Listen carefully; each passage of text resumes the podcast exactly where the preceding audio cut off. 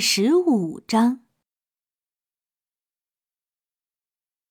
第六颗行星体积比较大，是第五颗行星的十倍。一个撰写了很多书籍的老绅士住在上面。哎，一个冒险家过来了！老绅士一看到小王子，就立刻喊叫起来。小王子艰难跋涉。翻山越岭，走了很长时间才到这里。他累得实在坚持不住了，就靠着桌子坐下去了。你来自哪里？老绅士问小王子。这本书是关于什么的？小王子开始提问题了。您在做什么啊？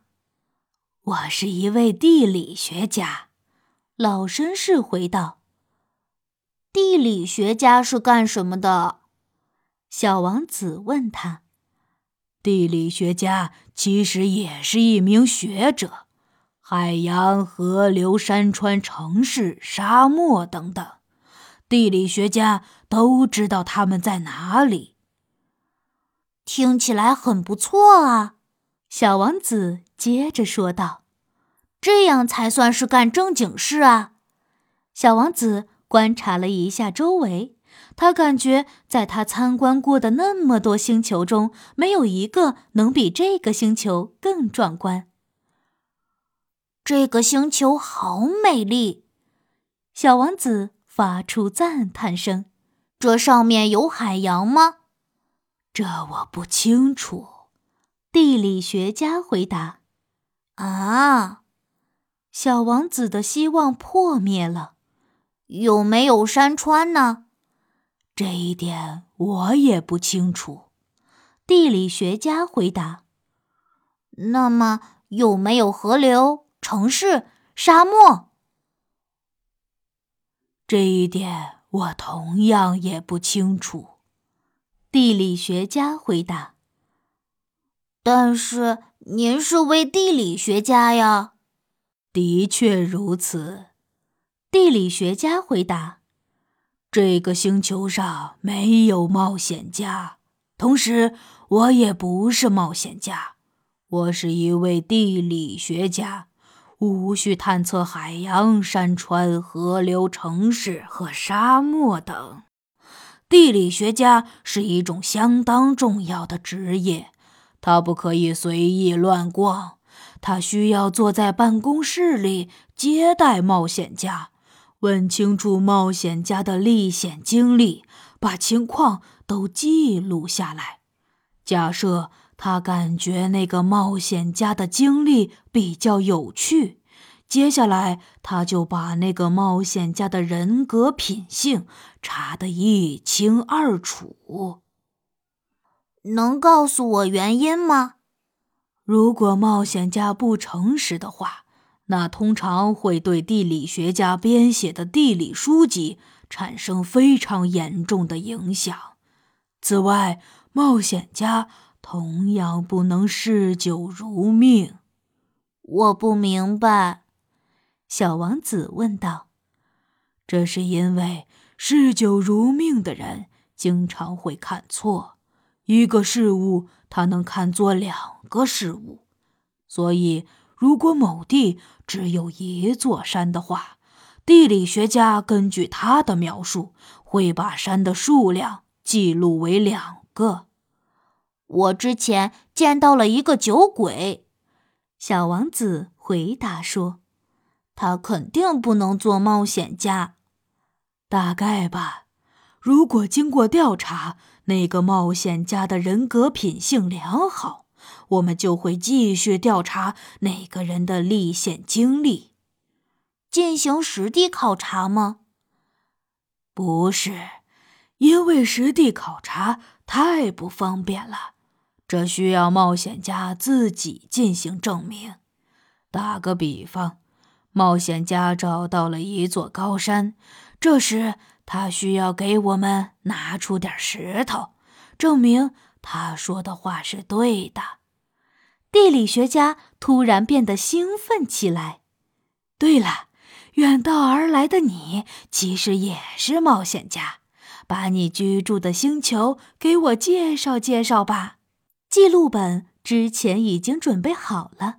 接着，地理学家把铅笔也削好了，因为他要把冒险家描述的经历先用铅笔记录下来。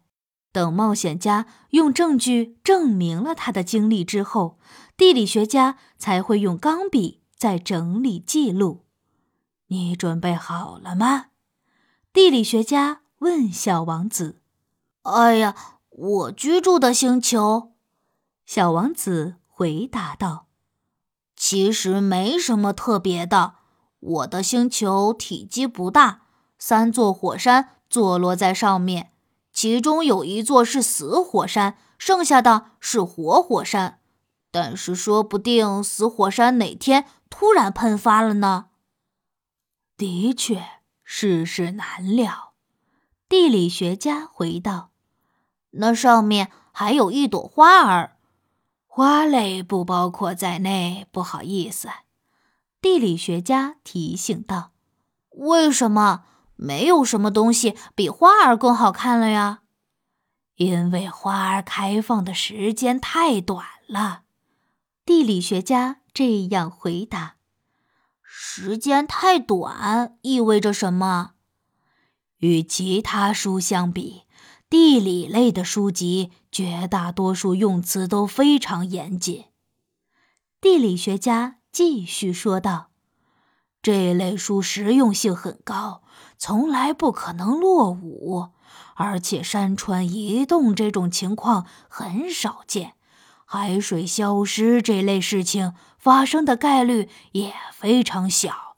我们记载的都是亘古不变的事实。不过，或许某一天死火山也可能突然喷发啊！小王子接着说道：“时间太短意味着什么？”对我们这些人而言，火山喷发与否没有什么区别。地理学家回答：“其实我们关注的对象是山的地理位置，因为山一般不发生移动。可是时间太短意味着什么？”小王子再次问出口。他一旦提出一个问题，如果没得到满意的回答，是不会罢休的。那意味着他的处境很危险，随时有消失的可能性。那我的花儿随时有消失的可能性吗？肯定有的。我那花儿的生命太短了。小王子。喃喃自语道：“他身上只有四根刺来抵御外界的侵害，可是他却被我孤零零的遗弃在那座星球上了。”小王子有生以来第一次懊悔不已，但他不久便打起了精神。小王子询问地理学家：“您可以给我推荐几个地方吗？我想到处走走。”地球，地理学家回答：“那颗星球的名声很响亮。”接着，小王子便离开了。他一路上还惦记着花儿。